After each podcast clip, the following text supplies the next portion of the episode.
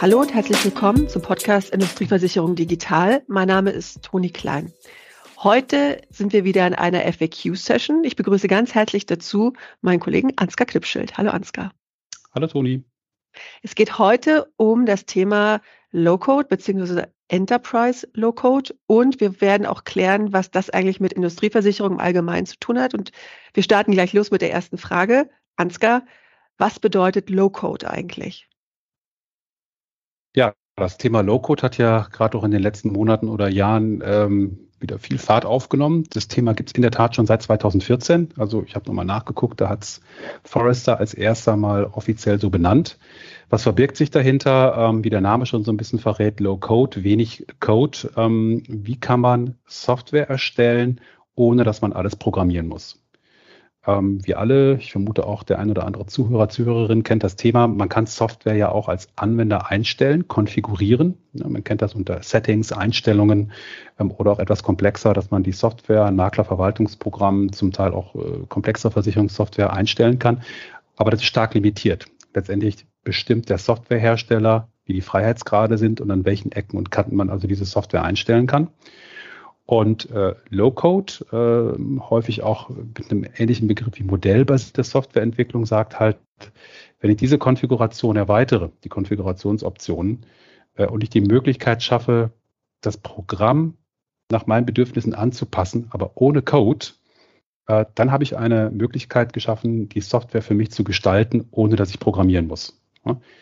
Ich vergleiche da immer so ein bisschen Excel zu. Also wer in Excel gut ist und äh, also auch komplexere äh, Datenauswertungen machen kann, Charts machen kann, der programmiert ja nicht, ne? aber er macht eben mehr als nur in Excel-Tabellen Zahlen, Nummern und Fakten rein, sondern er verknüpft. Er macht vielleicht auch die eine oder andere kleine Formel, was ich auch noch nicht als Programmieren definieren würde. Ähm, und irgendwann kippt es natürlich auch bei Excel, wenn dann die, die echten Cracks kommen und den Visual Basic Editor aufmachen, dann codieren sie aber auch wirklich. Und genau dazwischen bewegt sich eben Low-Code. Das bedeutet, man versucht Software, die bis jetzt relativ geschlossen war, maximal nur konfigurierbar war, äh, für Ansätze zu öffnen, wo man also auch mit Nicht-Programmiermöglichkeiten deutlich mehr an der Software verändern kann. Was ist der Unterschied zwischen Low-Code und Enterprise Low-Code? Ja, wie es so ist, äh, unterteilt sich der Bereich Low-Code in mehrere Unterkategorien. Äh, das Thema ist ja schon ein bisschen älter, wie ich in der ersten Frage gesagt habe. Der klassische Bereich von Low-Code ist eigentlich der, dass Plattformen oder Hersteller ähm, ja, Systeme bereitstellen, kleine Ökosysteme bereitstellen, indem man sich mit relativ wenig Aufwand kleine Anwendungen zusammenklicken kann. Also ohne zu programmieren, ohne zu coden. Äh, häufig ähm, kleine Anwendungen, die als Excel-Ersatz, ich gehe nochmal irgendwie auf das Thema Excel ein, durchaus dienen können oder vielleicht sogar eine kleine App äh, darstellen können. Ich habe zwei, drei, vier Buttons, vier, fünf Eingabefelder vielleicht. Und das sehr, sehr, sehr komfortabel heute wirklich mit Drag and Drop und Point and Click.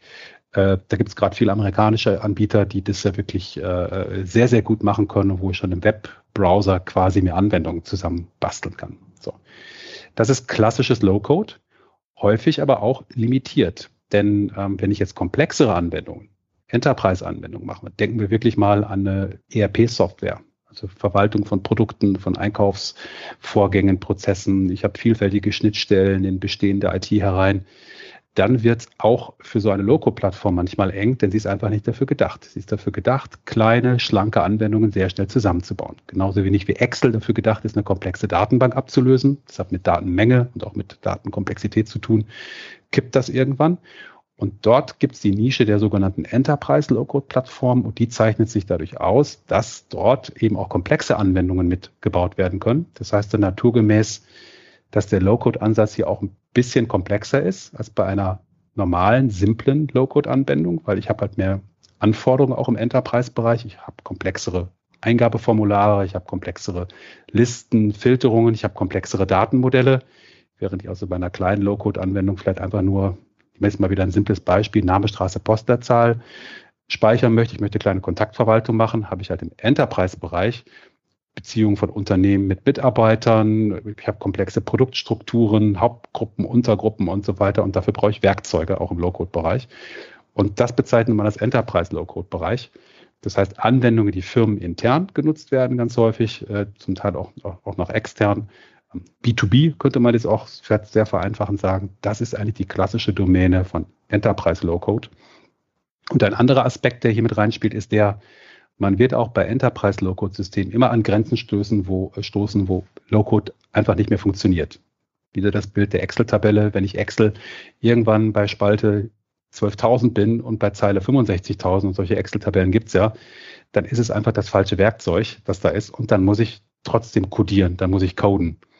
Und Enterprise Low-Code äh, zeichnet sich vor allen Dingen dadurch aus, zumindest wenn es eine gute Enterprise Low-Code-Plattform meiner Meinung nach ist, dass sie offen ist, auch klassisch mitentwickelt zu werden. Das heißt also sowohl die Kolleginnen und Kollegen, die per Low-Code jetzt diese Software bearbeiten, als auch klassische Softwareentwickler können Hand in Hand auf einer Plattform arbeiten und teilen sich die Arbeit einfach sinnvoll auf. Die einfachen oder einfacheren Anpassungen werden per Low-Code gemacht aber auf dem gleichen System, nach einer äh, gleichen Methodik, wird auch der klassische Softwareentwickler seinen Code platzieren können, ohne dass er sich da verrenken muss. Und die Nicht-Enterprise-Logo-Plattformen haben genau darauf ein Problem. Das heißt, sie sind einfach nicht dafür gedacht, dass man hier klassisch mit Java-Werkzeugen äh, Java-Entwicklungsprozessen drauf arbeitet, sondern da probiert man dann teilweise mit einigen Verrenkungen Java-Code reinzukriegen. Und deshalb sind Enterprise-Low-Code-Plattformen eigentlich die bevorzugten Plattformen, äh, wenn man eben etwas komplexere Geschäftsanwendungen modellieren will, weil man einfach weiß, wir werden sowieso nicht alles mit nur Low-Code-Werkzeugen hinbekommen. Jetzt sind wir in den ersten beiden Fragen eher auf die IT-Technik und den Hintergrund eingegangen. Was hat denn das jetzt alles mit Industrieversicherung zu tun? Warum sollte sich ein Industrieversicherungsmakler oder Industrieversicherer mit diesem Thema auseinandersetzen und was bringt es dem?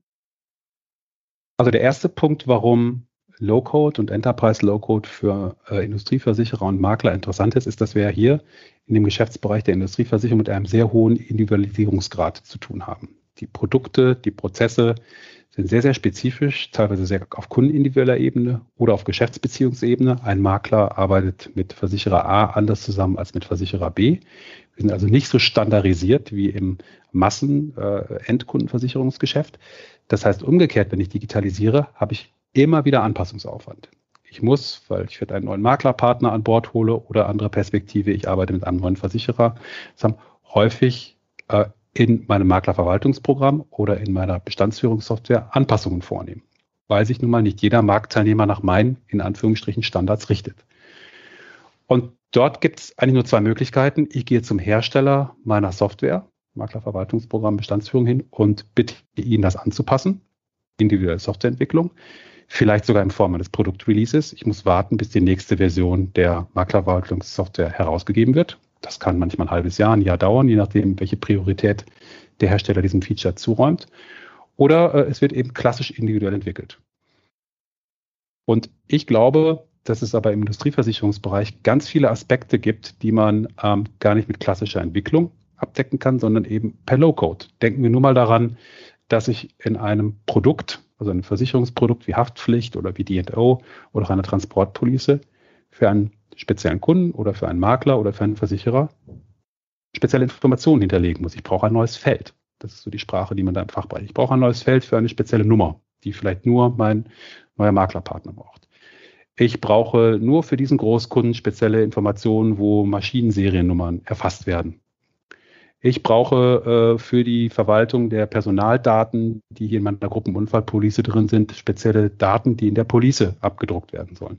Dann sind das alles vermeintlich kleine Anpassungen, die aber vielleicht in der Standardsoftware nicht drin sind. Hier kann genau Low-Code helfen, dass ich hier solche vermeintlich einfachen Änderungen, ein neues Feld im Ausgabedruckstück, dem PDF oder dem Word-Dokument, das vielleicht nachher Endkunde oder Makler eine Anpassung die geänderte Unterschrift, die berühmte, der Vorstand hat gewechselt, äh, etc. Das sind alles Paradebeispiele, die man per Low-Code wunderbar abdecken kann. Und es geht natürlich noch weiter, äh, wenn ich in dem Thema äh, etwas firm geworden bin, dass ich sogar auch Schnittstellen oder Teil, Teile von Schnittstellen auch per Low-Code abdecken kann, wenn ich zum Beispiel Daten, wenn es CSV-Files, Excel-Files sind, die ich vom Makler, vom Versicherer bekomme, austauschen will, auch anpassen kann beim Einlesen in mein Programm ähm, und hier nicht mit ständigen Fehlermeldungen konfrontiert bin. Also heißt unterm Strich, die Industrieversicherung lebt von der Individualität fast jedes einzelnen Vorgangs. Software hilft, das zu standardisieren und auch zu automatisieren. Und Low-Code bietet gerade dem Fachbereich, wenn er bereit ist, hier den digitalen Herausforderungen zu stellen, die Möglichkeiten, direkt eingreifen zu können, ohne dass programmiert werden muss. Ne? Ich brauche auf meiner Police extra Text. Ich brauche äh, äh, in der Berechnung nochmal einen neuen Zuschlag, x Prozent. Äh, den habe ich jetzt mit dem anderen weiter vereinbart. Den brauche ich ab jetzt für alle Policen fürs halbe Jahr, nur für diesen Kunden. Das sind Punkte, wo man jetzt direkt per Low-Code einsteigen kann. Und der Riesenvorteil ist natürlich für den Versicherer und Makler, er muss eben nicht zu seinem Softwarehersteller hinlaufen, den Change Request adressieren, ein Angebot abwarten und vielleicht wirklich ein halbes Jahr und Jahr oder Jahr warten, sondern diese kleineren Anpassungen kann er quasi mit einem Klick, manchmal sind es auch ein paar mehr, selbst durchführen und kann dann äh, seine Software an die Bedürfnisse des individuellen Geschäftsvorfalls, den er gerade bearbeitet, eine Police, ein Schaden, direkt anpassen. Aus Sicht eines äh, Maklers oder eines Versicherers, was sind aus deiner Sicht die ersten Schritte, die beachtet werden sollten oder gemacht werden müssen, wenn mit einem Enterprise Low-Code-System gestartet werden soll? Ich glaube, die erste Antwort, die von vielen kommen würde, ist die, ich suche mir eine passende Software raus. Ähm, ich würde dagegen halten, nein. Äh, erstmal sollte man hinterfragen, warum man eigentlich genau eine Low-Code-Software jetzt einsetzen möchte. Und das bedeutet vor allen Dingen, dass wir mit den beteiligten Stakeholdern, wie wir immer so schön im, im Digitalbusiness sagen, und das sind die Fachbereiche, von denen ich gerade gesprochen habe, das können Underwriter sein, Sachbearbeiter sein, aber auch die beteiligten IT-Parteien, vielleicht die eigene IT-Abteilung bei einem Versicherer, vielleicht der externe Partner, der Dienstleister, der bei den IT-Vorhaben hilft, vielleicht der Makler, Verwaltungsprogrammhersteller, dass man hier wirklich mal abklopft, wer hat eigentlich welche Interessen, äh, wie werden Arbeitsaufgaben auch verschoben jetzt untereinander, denn Low-Code sagt ja ganz klar, bestimmte Teile der klassischen Entwicklung werden jetzt von IT, kann der Produkthersteller sein, kann eben der externe Softwareentwickler, Entwicklerin sein, der Partner sein, in den Fachbereich. Und da merkt man, wir haben es mit einer organisatorischen Umstellung natürlich auch zu tun. Ne? Und obwohl es sehr verlockend ist und auch sehr plausibel ist, kleine Änderungen selbst durchzuführen, hat es neue Anforderungen für Sachbearbeiterinnen und Sachbearbeiter oder für den Underwriter, je nach Skillset. Äh, das muss man also auch abklopfen. Was muss ich vielleicht tun, damit äh, meine Mitarbeiterinnen und Mitarbeiter befähigt werden, hiermit auch zu arbeiten? Was muss ich tun, damit die Akzeptanz dafür auch steigt? Ne? Wenn ich natürlich den Mitarbeitern klar machen kann, hör mal zu, wenn wir diese Werkzeuge einführen, musst du für etwas lernen, dafür geht schneller und du kannst auch viele Sachen danach eben einfacher und effizienter umsetzen, überwiegen vielleicht die Vorteile, die einer initialen Abwehr gegenüberstehen, wo der Mitarbeiter oder die Mitarbeiterin sagt, hm, was Neues brauche ich nicht, irgendwie haben wir es ja vorher auch hinbekommen.